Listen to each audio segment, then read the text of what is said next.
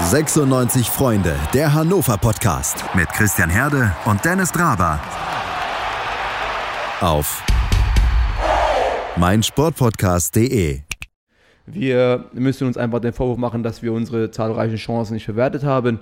Und, äh, und Darmstadt gefühlt mit zwei Schüssen, zwei Tore und Standard das Spiel dann auch gewonnen hat. Und äh, deswegen sind wir natürlich sehr enttäuscht, dass wir hier mit, äh, mit leeren Händen nach Hause fahren und äh, regenerieren und am Mittwoch geht schon weiter. Wir machen heute mal eine relativ kurze, knappe Ausgabe, eine kurze Analyse des Spiels gegen Darmstadt oder eher in Darmstadt. Äh, Dennis fehlt heute, der ist äh, weiterhin beschäftigt mit einem Umzug. Und ich rede jetzt nicht von Fasching oder so, der ist äh, umgezogen. Haha. Äh, dafür begrüße ich aber Maxi Fiedler, YouTuber und äh, bei Instagram zu finden unter mgt.24. Hallo Maxi. Moin, grüß dich. Vielleicht eine erste Einschätzung. Äh, was waren deine Gedanken nach dem äh, Spiel? Also, wir hatten ja kurz vor Schluss noch das 2 zu 3 oder 3 zu 2 aus Darmstädter Sicht äh, nee, kassiert. Ähm, und meine Laune war da richtig im Eimer. Warst du etwas wohlwollender drauf nach dem Spiel? Ja, mein erster Gedanke war einerseits typisch Hannover und zum anderen egal, weil im Endeffekt ging es ja um nichts. Es ging, habe ich auch so eingeordnet, so gesehen um den, um den Platz an der Sonne äh, bei den nachfolgenden Tabellenplätzen, abgesehen von den Aufstiegsrängen, weil für mich ist der vierte Platz persönlich immer derjenige, der sich ärgert, dass er nicht oben mit dabei war und der fünfte ist so, ja gut, haben wir versucht, aber hat nicht geklappt und da wären wir jetzt im Endeffekt drauf gewesen, aber ob jetzt am Ende fünfter, sechster, siebter, achter, macht eigentlich auch keinen Unterschied. Es war ein gutes Spiel, was sie geliefert haben, es war extrem unglücklich, aber so gesehen auch dementsprechend symptomatisch für die Saison. Ich glaube, wir sind uns beide einig, dass die zweite Halbzeit wahrscheinlich die bessere von 96 war, oder?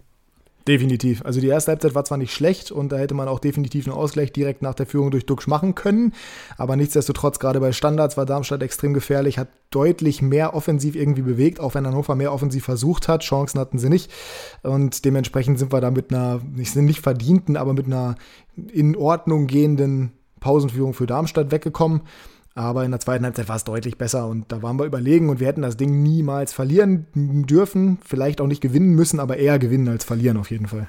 Also zum Start vielleicht nochmal. Ich hatte mir so für die ersten zehn Minuten ungefähr, hatte ich mir aufgeschrieben, äh, eine, eine gute Anfangsphase von 96 mit viel Ballbesitz und sicherem Kurzpassspiel und da hatte ich schon Hoffnung. Aber dann kippte die erste Halbzeit in meinen Augen und das lag, glaube ich, vor allem an dem bärenstarken und brutalen Pressing, das die Darmstädter uns so ungefähr ab der Mittellinie entgegengebracht haben. Hast du es ähnlich gesehen? Definitiv. Also das äh, haben wir auch gerade im Vorgespräch schon einmal kurz gehabt. Eigentlich haben wir die ganze Zeit zwei Männer bei den 96ern dran gehabt, sobald wir im Ballbesitz waren. man muss auch dazu sagen, dass sie natürlich eine kampfstarke Truppe sind, wenn man sich das Mittelfeld mal anguckt mit Schnellhardt, Kempe und Palsson. Gerade Palsson ein extrem zweikampfstarker Mittelfeldspieler, Kempe und Schnellhardt beide auch sehr eklig als Gegenspieler. Die Defensive stand auch sehr, sehr gut, sehr, sehr kompakt mit den beiden Außenverteidigern, die im Mittelfeld agiert haben, haben wir Dreier-Fünferkette gespielt. Das war schon wirklich nicht schlecht taktisch gemacht von Gramotzes Truppe und deswegen war es halt auch relativ schwierig, wirklich spielerisch irgendwie sich Torchancen rauszuspielen. Auch wenn wir ballbesitztechnisch gut dastanden und auch spielerisch Vorteile hatten in meinen Augen, war das sehr, sehr stark verteidigt und taktisch ausgerichtet.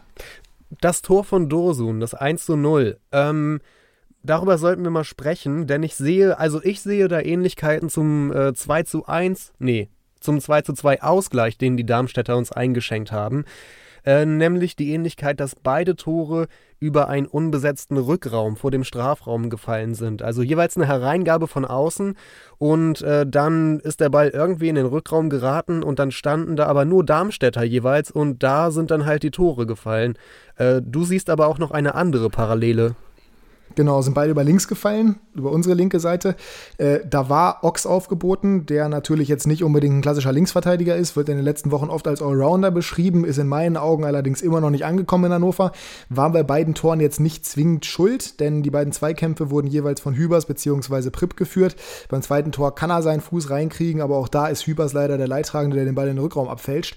Nichtsdestotrotz, beides mal über rechts, beides mal unnötig in der Mitte, kommen lassen, den Ball überhaupt, hätte man beide Male verteidigen können.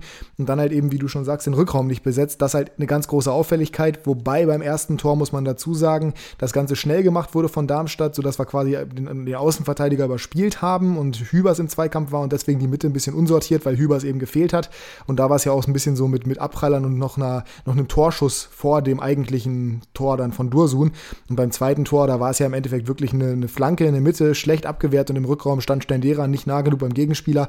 Das war nochmal ein bisschen was anderes, aber die Parallele ist auf jeden Fall auffallend, dass beides über links ging und dass beides vor allem ja einfach über einen schlecht besetzten Rückraum hätte oder mit einem gut besetzten Rückraum verhindert hätte werden können. Und da denke ich doch glatt an Waldemar Anton. Der hat gefehlt, denn er ist zum ersten Mal Papa geworden. Natürlich Glückwünsche an dieser Stelle.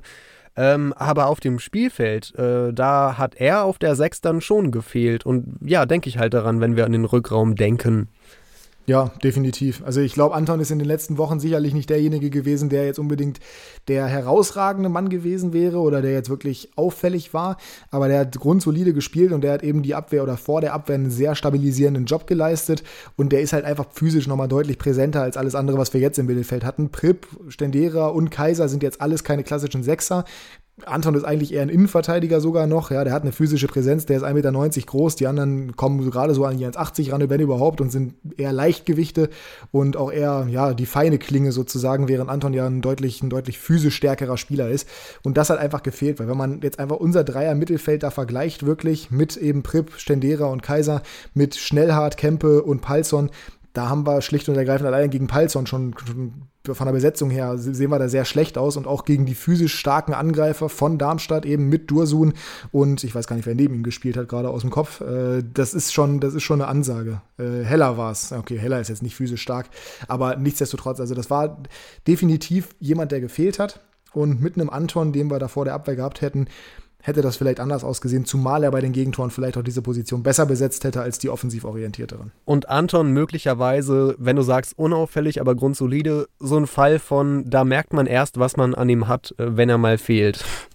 Genau, ja, ich, ich bin immer noch ein bisschen nicht voreingenommen, aber immer noch ein bisschen skeptisch bei Antons Leistung, weil der ist zwar stark und der ist für die zweite Liga auch ein absoluter Leistungsträger, sicherlich, aber der hat in seinem Spiel immer noch diese, ich sag mal, Unsouveränitäten, ja, diese Unkonzentriertheiten, die auch ganz stark auffällig sind bei 96 diese Saison. Nicht nur bei ihm, sondern auch bei vielen anderen. Und bringt in vielen Situationen halt auch so ein bisschen Unruhe rein, in meinen Augen. Nichtsdestotrotz ist er ein Stabilisator, wenn es gegen den Ball geht. Mit dem Ball ist eine andere Geschichte, aber gegen den Ball ist er ein Stabilisator und der hat definitiv gefehlt. Deswegen können wir froh sein, dass er nächste Woche wieder dabei ist. Aber kann auch verstehen, dass Kotschak ihn da gehen lassen hat, sozusagen, beziehungsweise dass er den, den werdenden Vater einfach mal freigestellt hat. Ähm, einfach weil es ja für uns um nicht mehr wirklich viel ging. Äh, ich möchte dir eine wilde Theorie präsentieren und das steht auf wackeligen Beinen, weil ich jetzt nun beileibe kein Taktikfuchs bin, aber hier ist meine Theorie, warum 96 gerade in der ersten Hälfte und auch in Teilen der zweiten ähm, auch gerade vor der Systemumstellung so wenig Chancen kreiert hat. Also hier ist mein Gedanke dazu. Die meisten Räume bei den Darmstädtern habe ich gesehen äh, über die Außen und also die meisten Möglichkeiten, äh, hinter deren Abwehr zu kommen, dass man über die Außen spielt. Diese waren bei uns aber mangelhaft besetzt, einmal systembedingt, weil so ein äh, 4-4-2 mit Raute halt nicht super prädestiniert ist dafür, äh, die Außenposition gut zu besetzen. Und weder unsere Achter noch unsere Außenverteidiger noch unsere Stürmer sind häufig genug auf Außenposition ausgewichen, als dass sie von da hätten gefährlich werden können. Was hältst du von dieser Theorie? Ja, so wild ist er nicht. Also ist relativ naheliegend eigentlich. Das, ich sehe das eigentlich genauso. Darmstadt, wie gesagt, war halt in einem Zentrum sehr stark aufgestellt und auf den Außenbahnen mit Bader und Holland halt eben in diesem, ja, ich sag mal, variablen Dreier-Fünfer-Kettenprinzip ein bisschen offener, theoretisch. Und das konnten wir halt überhaupt nicht ausnutzen, weil wir vorne mit Dux und Guidetti halt zwei Spieler haben, die beide nicht so schnell sind. Dux sicherlich noch ein bisschen schneller als Guidetti, aber die halt keine Außenbahnspieler sind, sondern die die Bälle vorne brauchen. Und auch wenn wir Spielmacherqualitäten bei beiden gesehen haben in den letzten Partien, ist das eigentlich Haraguchis Aufgabe und der hätte sich mehr auf die Außen fallen lassen müssen, ist aber dann auch wieder schwierig, weil dann ist die Mitte halt so ein bisschen schlechter besetzt, ja, und dann muss da halt einer nachrücken und dafür haben wir einfach nicht das Tempo im Endeffekt, weil Prip, Stendera, Kaiser sind alle nicht unbedingt Sprinter. Und das sehe ich auch als Problem an. Ich glaube nichtsdestotrotz, dass wir über die Außen auch nicht unbedingt so stark gewesen wären, mit zumindest dem Personal, was wir jetzt hatten, wenn wir es mehr forciert hätten, eben weil sie zu langsam waren. Und das wäre eventuell wieder mal eine, ein Spiel gewesen, wo man Meiner hätte von Anfang an bringen können, beziehungsweise Teuchert. Das sind nämlich beide schnellere Spieler, die auch auf den Außen wirklich was bewegen können. Und das hat mich ehrlich gesagt auch ein bisschen gewundert, dass die beide nicht in der Startelf standen. Tja, äh, dafür durfte Meiner mal wieder ein bisschen mehr Minuten bekommen als noch zuletzt. Über Einzelspieler könnten wir noch kurz mal sprechen. Zum Beispiel Guidetti. Kocak hat in der PK äh, eine bemerkenswerte Aussage getätigt, denn der hat gesagt, also der wurde gefragt. Zu äh, Guidetti, zu John äh, zur Halbzeit rausgenommen, Verletzung oder andere Gründe? Und Kocak meinte, nee, keine Verletzung. Ich war mit seiner Performance nicht einverstanden und deswegen haben wir ihn auch rausgenommen. Und mein Eindruck in der ersten Hälfte war halt auch, dass Guidetti irgendwie ziemlich platt wirkte. Das kann sein. Ich, ich weiß nicht, warum er gesagt hat, er war mit der Leistung nicht zufrieden. Ich fand die Leistung von Guidetti jetzt nicht schlecht. Man muss halt eben sagen, dass die beiden Stürmer kaum wirklich eine, ja, kaum wirklich was bewegen konnten in der, in der ersten Halbzeit, weil er einfach die taktische Ausrichtung von Darmstadt sehr, sehr stark darauf war, die beiden aus dem Spiel zu nehmen.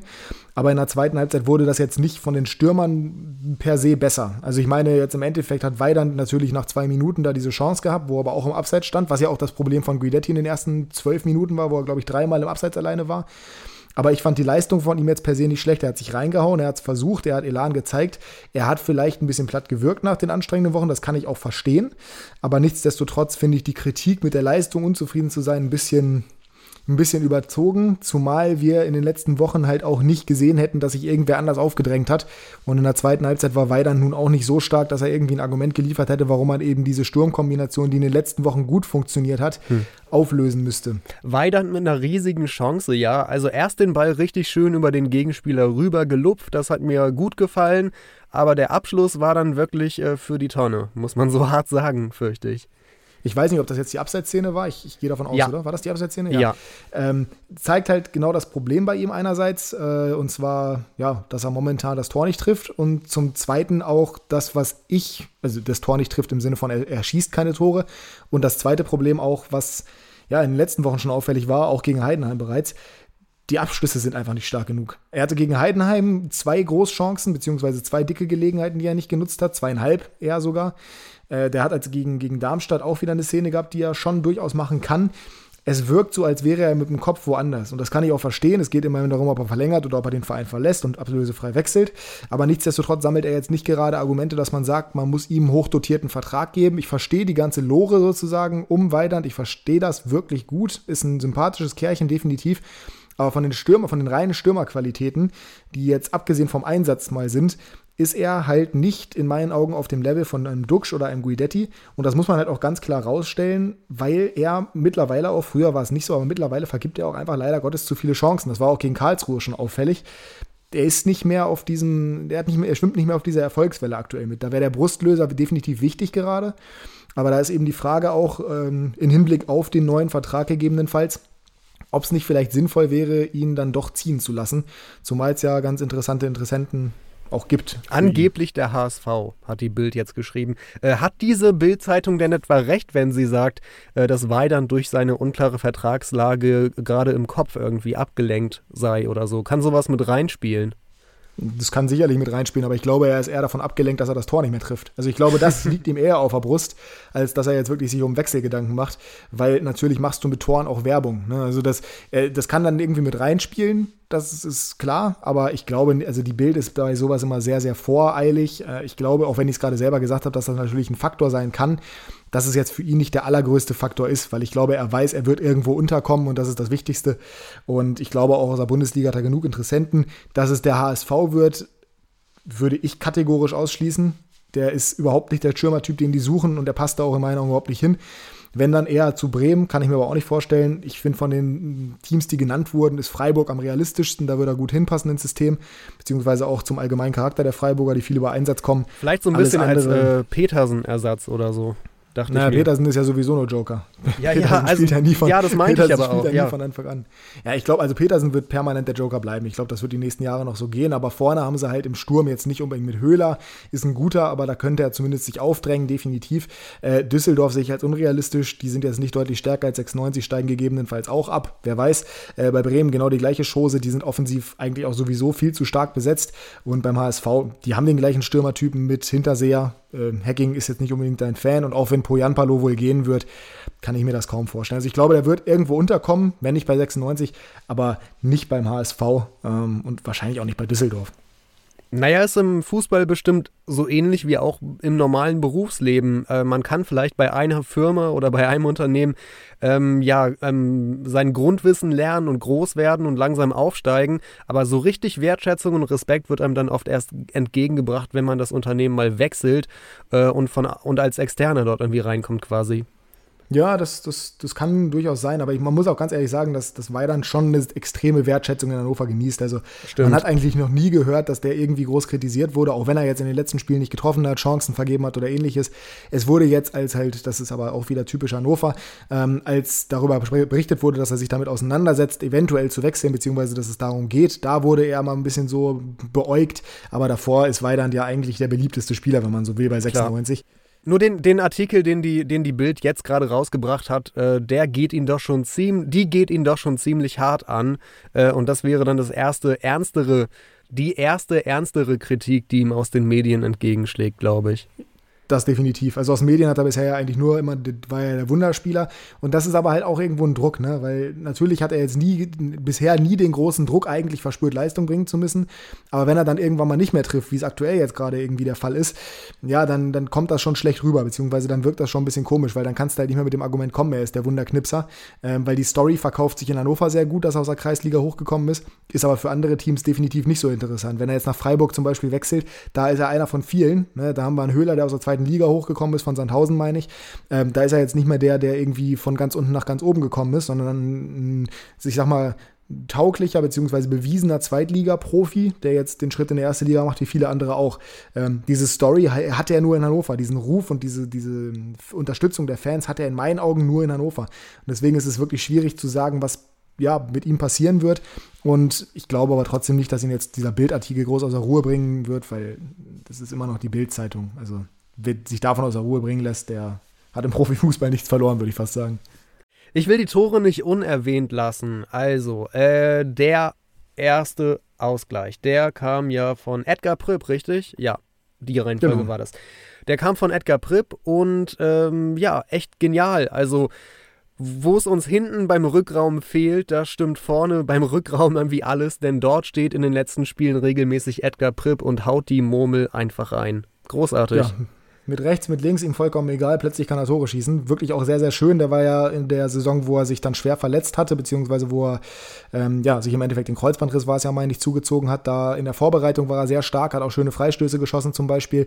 Und jetzt zeigt er eben diese Torjägerqualitäten. Ähm, hat Übersicht, hat Ruhe. Das kommt sicherlich auch durch die Routine, die er mittlerweile in seinem Alter hat und dadurch, dass er im Endeffekt auch als Kapitän auf den Platz geht, dass er ein gewisses Standing hat und ein gewisses Selbstbewusstsein.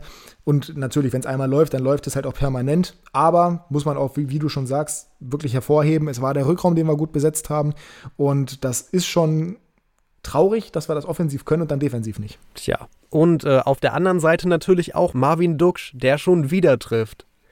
Ja, das war, äh, finde ich, auch keine sonderlich schwere Übung für ihn selber. Äh, er hat den Abschluss gut gesetzt. Ich habe erst ja, fast schon vermutet, dass er in eine lange Ecke zirkeln würde und daneben setzt. Ich glaube, der Torwart der Darmstädter auch, der Schuhen. Ja, hat er, das, das, das möchte ich deswegen hervorheben. Das hat er sehr, sehr gut gemacht. Ich war wirklich bis zur Corona-Pause nicht unbedingt ein Fan von Marvin Duksch, muss ich ganz ehrlich sagen. Seit der Corona-Pause macht das besser. Hat sich halt auch mit, äh, mit Gudetti äh, einen sehr starken Sturmpartner momentan vorne gebastelt, sage ich mal. Die beiden harmonieren ja sehr gut. Deswegen finde ich es auch schade, dass Guidetti zur Halbzeit ausgewechselt wurde, weil das hat jetzt auch nicht deutlich besser funktioniert mit Weidand oder ähnlichem. Der Eindruck täuscht. Also das war wirklich jetzt nicht der Fall. Ähm, auch wenn wir da zwei Tore gemacht haben. Ich glaube, das lag eher daran, mhm. dass wir halt eben ein bisschen anderes System irgendwie oder ein bisschen anders dynamischer nach vorne gegangen sind. Ähm, aber das Tor gehört in meinen Augen zu 75% Haraguchi, weil der hat sich gut durchs Mittelfeld getankt, beziehungsweise ist gut da vorne reingegangen. Und er stand ja komplett frei im 16. Also wenn er den nicht macht, beziehungsweise wenn er den nicht zumindest mal aufs Tor bringt und dann hast du eine hohe Wahrscheinlichkeit, dass er reingeht bei seinem aktuellen Lauf, dann machst du auch als Stürmer was falsch. Und deswegen würde ich da auf jeden Fall auch Haraguchi hervorheben. Vierte Vorlage jetzt die Saison. Ähm, der wird immer wichtiger und ich glaube, der kann nächstes Jahr auch ein Riesenfaktor werden. Und warum Marvin Duksch gerade so viel trifft und so gut drauf ist, das hat Trainer Kenan Kotschak auf der PK nach dem Spiel erzählt. Ja, ganz einfach. Arbeiten, arbeiten, arbeiten. Er arbeitet gut, er trainiert gut, ist, ist da und es freut mich für ihn, dass er gut performt und auch äh, seine Leistung auch mit Toren krönt. Und das ist, das ist der Verdienst von seiner harten Arbeit und nichts anderes. Ja gut, arbeiten, arbeiten tut er Duxch, das kann man, da kann man nichts gegen sagen. Das war in der Hinrunde noch anders, da hat er auf die Schultern hängen lassen, das macht er jetzt nicht mehr. Und ich glaube, auch da muss man ganz ehrlich sagen, und das ist in meinen Augen einfach ein Fakt, und da kann mir auch jeder ähm, eine andere Meinung gerne zu sagen, kann man gerne drüber sprechen, aber in meinen Augen liegt das in erster Linie an seinem neuen Sturmpartner, weil Guidetti, und deswegen muss er in meinen Augen gehalten werden, auch wenn es ja aktuell sehr unrealistisch ist, der motiviert diese Truppe ungemein. Der ist nicht nur, der hat nicht nur eine Präsenz auf dem Platz, weil er immer irgendwie gefährlich ist und weil er halt ein Name ist und weil er nun mal ausgebildet wurde quasi bei Manchester City und dementsprechend auch schon eine internationale Karriere hingelegt hat, sondern auch, weil der wirklich ein ehrgeiziger Motivator ist. Wenn da irgendjemand bei einer, bei einer Chance hinfällt, dann hilft er dem auf. Wenn er, der motiviert die permanent. Der hat eine gute Ausstrahlung und ich glaube, dass gerade diese Harmonie auch bei dem Tor gegen Dresden hat man das gesehen, diese Harmonie, die, die, die wirkt und die hat einen Einfluss. Und das ist, glaube ich, ein guter Faktor für Duxch. Und deswegen wünsche ich mir auch unbedingt, dass wir den irgendwie halten können, mit was auch immer für Geld. Keine Ahnung, wo das herkommen soll. Aber das wäre in meinen Augen genau der richtige Weg, um nächste Saison wirklich ein Aspirant für den Aufstieg zu sein, weil du brauchst in der zweiten Liga, und das sehen wir gerade in der Rückrunde, wo wir jetzt deutlich besser dastehen, du brauchst ein funktionierendes Sturmduo und das hatten wir nicht in der Hinrunde. Und äh, ich will auch das Gegentor in der Nachspielzeit nicht unerwähnt lassen. Äh, ja, Standardsituation, Ecke, Ball kommt rein, wird verlängert von ähm, dem Darmstädter Startelf-Debütanten äh, Patrick Pfeiffer, war glaube ich der Name, genau. Äh, der schießt Marcel Franke an und weil er riesengroßes Glück hat, wird das als Tor von Pfeiffer gezählt und nicht als Eigentor von Franke, was es eigentlich definitiv war, oder? Ja, das war schon definitiv ein Eigentor. Man muss dazu sagen, also äh, Patrick Pfeiffer ist ein, ein sehr physisch starker Spieler, schlicht und ergreifend. Ja, ist 1,96 Meter groß, ja, hat dementsprechend Gardemaß, gerade für Kopfbälle. Und das hat er einfach gezeigt in der Situation. Wie der sich da reinwirft, das ist, das ist einfach genau das, was uns teilweise fehlt in der Defensive. Hübers ist 1,86, glaube ich, groß, äh, weiß ich nicht genau. Franke ist auch ein bisschen größer, aber steht halt nicht im Zweikampf genau. Und dann setzt er sich halt gegen Hübers durch. Logisch mit der Physis, ganz klar köpft den irgendwie Richtung 5-Meter-Raum und da steht ausgerechnet der Ex-Darmstädter Franke, der ja auch von den Darmstadt-Fans ja, vor der Saison ein bisschen dafür kritisiert wurde, dass er eben weggegangen ist, um zu 96 zu gehen, macht das Eigentor. Sicherlich eine Genugtuung für die Darmstädter Fans irgendwo auch, habe ich auch als Nachricht bekommen von ein, zwei Darmstädtern, dass sie sich darüber gefreut haben. Aber ja, einfach, einfach sinnbildlich dafür, was bei uns nicht gestimmt hat, denn, und das meine ich, mit dieser Physis von Pfeiffer, das hat er auch in der ersten Halbzeit schon gezeigt. Der war bei Ecken permanent gefährlich und das zeigt einfach unsere Schwäche dabei. Und äh, ja, dementsprechend muss man da ganz ehrlich sagen, arbeiten an Standards. Arbeiten, arbeiten, arbeiten, arbeiten, um Kenan Kotschak nochmal zu bestätigen. Wieder ein Standard, wieder in der 90. Minute. Warum lässt sich das nicht abstellen? Ja, gute Frage. Wir trainieren, machen, tun, aber nochmal, das können wir am Tag 24 Stunden trainieren. Wir müssen halt in dem Moment da sein und wir müssen jetzt in dem Moment auch über die Entstehung zum, zum Eckball äh, diskutieren und auch wissen, das war auch total unnötige Eckballaktion. Und da hat uns einfach äh, ja, die Mentalität und der Wille gefehlt, diesen Eckball zu verteidigen. Und somit haben wir zum wiederholten Mal äh, ein unnötiges Eckballtor bekommen. Ja, schließen wir doch mal Darmstadt ab. Ähm, ich hätte mich noch mehr geärgert, wenn es noch so richtig um was gegangen wäre. Es ging um nichts letzten Endes. Platz 5 in der Tabelle vielleicht ein Unterschied von ein paar 10.000 Euro, was die TV-Einnahmen angeht oder so. Aber äh, wenn man jetzt auf die Lage guckt, es geht um nichts mehr. Ähm, darum auch nicht allzu viele Worte zum nächsten Spiel gegen Pauli. Der FC St. Pauli kommt nach Hannover und zwar übermorgen am Mittwoch. Äh, was erwartest du für das Spiel? Eigentlich nichts. Also aus, aus, jeglicher Hinsicht nichts, weil das wird schlicht und ergreifend ein Spiel werden, wo Hannover, denke ich mal, jetzt endgültig alles abgehakt werden wird. Es gab ja sogar noch irgendwo die leise Hoffnung, dass wir noch Richtung Aufstieg schielen können, wenn die Konkurrenz patzt. Das ist sogar te teilweise eingetreten, in dem Sinne, dass Stuttgart eben verloren hat. Aber jetzt mittlerweile ist es absolut unrealistisch. Und ja, Pauli muss eben. Ja, die stehen immer noch ein bisschen schwer da unten. Die sind jetzt aktuell 13. Pauli hatte einen super Start in die Saison eigentlich, waren auch kurz so irgendwie auf Platz 5 oder so, aber sind seitdem echt abgerutscht und dümpeln so im unteren Mittelfeld herum. Genau, haben jetzt am Wochenende einen wichtigen Heimsieg eingefahren gegen Aue, haben sich damit befreit, sind jetzt fünf Punkte vor dem Relegationsrang. Aber nichtsdestotrotz sind es nur fünf, äh, was heißt nur fünf Punkte? Es sind nur noch drei Spiele, aber ich denke mal, die wollen den Nichtabstieg irgendwie sicher machen. Das heißt, die werden auf Sieg gehen. Hannover wird, ich denke mal, nicht unbedingt auf Sieg gehen, weil im Endeffekt ist es jetzt fast schon egal. Ich hoffe natürlich, dass wir gewinnen. Ich hoffe natürlich, dass sie es nicht machen. Ich vermute es aber einfach, dass es mehr oder weniger auspendeln lassen. Es wird in meinen Augen ein recht intensives Spiel, ein kämpferisch intensives Spiel. Ich glaube aber spielerisch nicht auf dem allerhöchsten Niveau, weil Pauli sie einfach reinhauen wird und Hannover irgendwie versucht gegenzuhalten und nicht unbedingt die feine Klinge versucht. Und ist halt immer noch Jos Luhukai und nicht Pep Guardiola oder so. Ist eben immer noch, genau, Jos Luhukai, der viel über Kampf kommt mit seinen Truppen. Ähm, dementsprechend, ich denke, das wird ein ein spaßiges Spiel werden, aber jetzt nicht das hochklassigste, ähm, zumal es halt auch für beide nicht mehr um so viel geht. Pauli ist eigentlich relativ sicher, da sollte nicht mehr viel passieren. Die werden es trotzdem versuchen, irgendwie noch hochzukommen. Und Hannover ist sicher, da kann nichts mehr passieren. Wir haben zwar nur neun Punkte Vorsprung, aber da wird nichts mehr anbrennen. Und dementsprechend, ja, vielleicht machen sie den Klassenhalb im Unentschieden sicher. Und äh, dann ist für Pauli eigentlich auch alles in Ordnung. Dein Tipp? ich mag es nicht gegen Hannover zu tippen, ich mag es nicht auf Unentschieden zu tippen. Aber ich sage ja, ich wünsche mir, wünsch mir natürlich ein 4-0 für Hannover. Ähm, ich sage realistisch wird es, weil wir einfach ein Gegentor fressen werden, ein 1-1.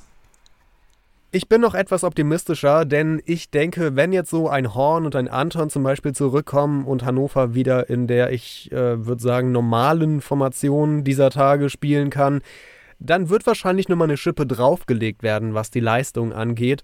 Ähm, was Überragendes erwarte ich mir aber auch nicht. Ich würde auf ein 2-1 für Hannover tippen. Nehme ich auch gerne an. Also wie gesagt, ich wünsche mir einen Sieg und ich bin auch eigentlich immer optimistisch. Aber wir wurden diese Saison so oft enttäuscht und haben so oft unnötig Punkte verschenkt. Karlsruhe, beide Spiele sind die besten Beispiele dafür. Und deswegen glaube ich auch, dass jetzt zum Abschluss, wo es nicht mehr für uns wichtig ist, wir kein Feuerwerk mehr abbrennen. Aber andererseits, vielleicht wollen sich ein paar Spieler für Verträge empfehlen. Das kann durchaus sein. Vielleicht gewinnen wir das Ding dementsprechend, weil ein Korb oder ein Weidand oder vielleicht ja auch, auch wenn unwahrscheinlich, weil er jetzt verbannt wurde aus dem Mannschaftstraining, Albonos ähm, nochmal oder ein Stendera nochmal ein bisschen performen. Oder denkst du, Kurczak sollte auf die letzten Spiele nochmal so ein Tim Walbrecht, äh, der heißt doch Tim mit Vornamen, oder? Der heißt Tim. Das wäre, glaube ich, gar keine schlechte So ein Tim Idee. Walbrecht oder so ein Niklas Tarnert irgendwie einsetzen. Ich glaube, das wird er auch machen. Äh, sicherlich nicht von Anfang an, aber ich glaube, oder zumindest jetzt in den, im drittletzten Spiel nicht von Anfang an, aber ich glaube, er wird es zumindest noch mal ein paar Junge reinwerfen. Ähm, ich kann mir das sehr gut, es ist sehr gut darstellbar, schlicht und ergreifend auch, weil wir ja immer von unserer tollen Akademiearbeit sprechen, aber so wirklich was nach oben bringen, tun wir aktuell nicht. Der letzte war meiner und ansonsten war es das diese Saison eigentlich. Stehler hat mal kurz gespielt, aber vielleicht kriegt er noch mal eine Chance. Vielleicht gibt es für Walbrecht oder vielleicht gibt es auch für den, für den Tarnat nochmal eine Gelegenheit, sich zu zeigen. Ähm, Fände ich schön, wäre auf jeden Fall in Ordnung. Aber ob es dann wirklich passiert, das liegt, das liegt im Ermessen von Kotschak. Wem er, glaube ich, keine Chance nochmal geben würde, ist Soto. Aber das, ist, das geht ja auch nicht, der ist ja aus dem Technikverband. Ich bedanke mich ganz herzlich bei dir. Maximilian Fiedler, YouTuber zu finden auf YouTube unter MGT, einfach nur meintest du, glaube ich. Genau. MGT und bei Insta unter mgt.24. Maxi, ich bedanke mich. Ja, danke ebenso und euch eine schöne Woche. Die wünschen wir dir auch und den Hörern natürlich auch. Und mal schauen, was das Pauli-Spiel so bringt. 96 Freunde, der Hannover Podcast mit Christian Herde und Dennis Draber. Auf meinsportpodcast.de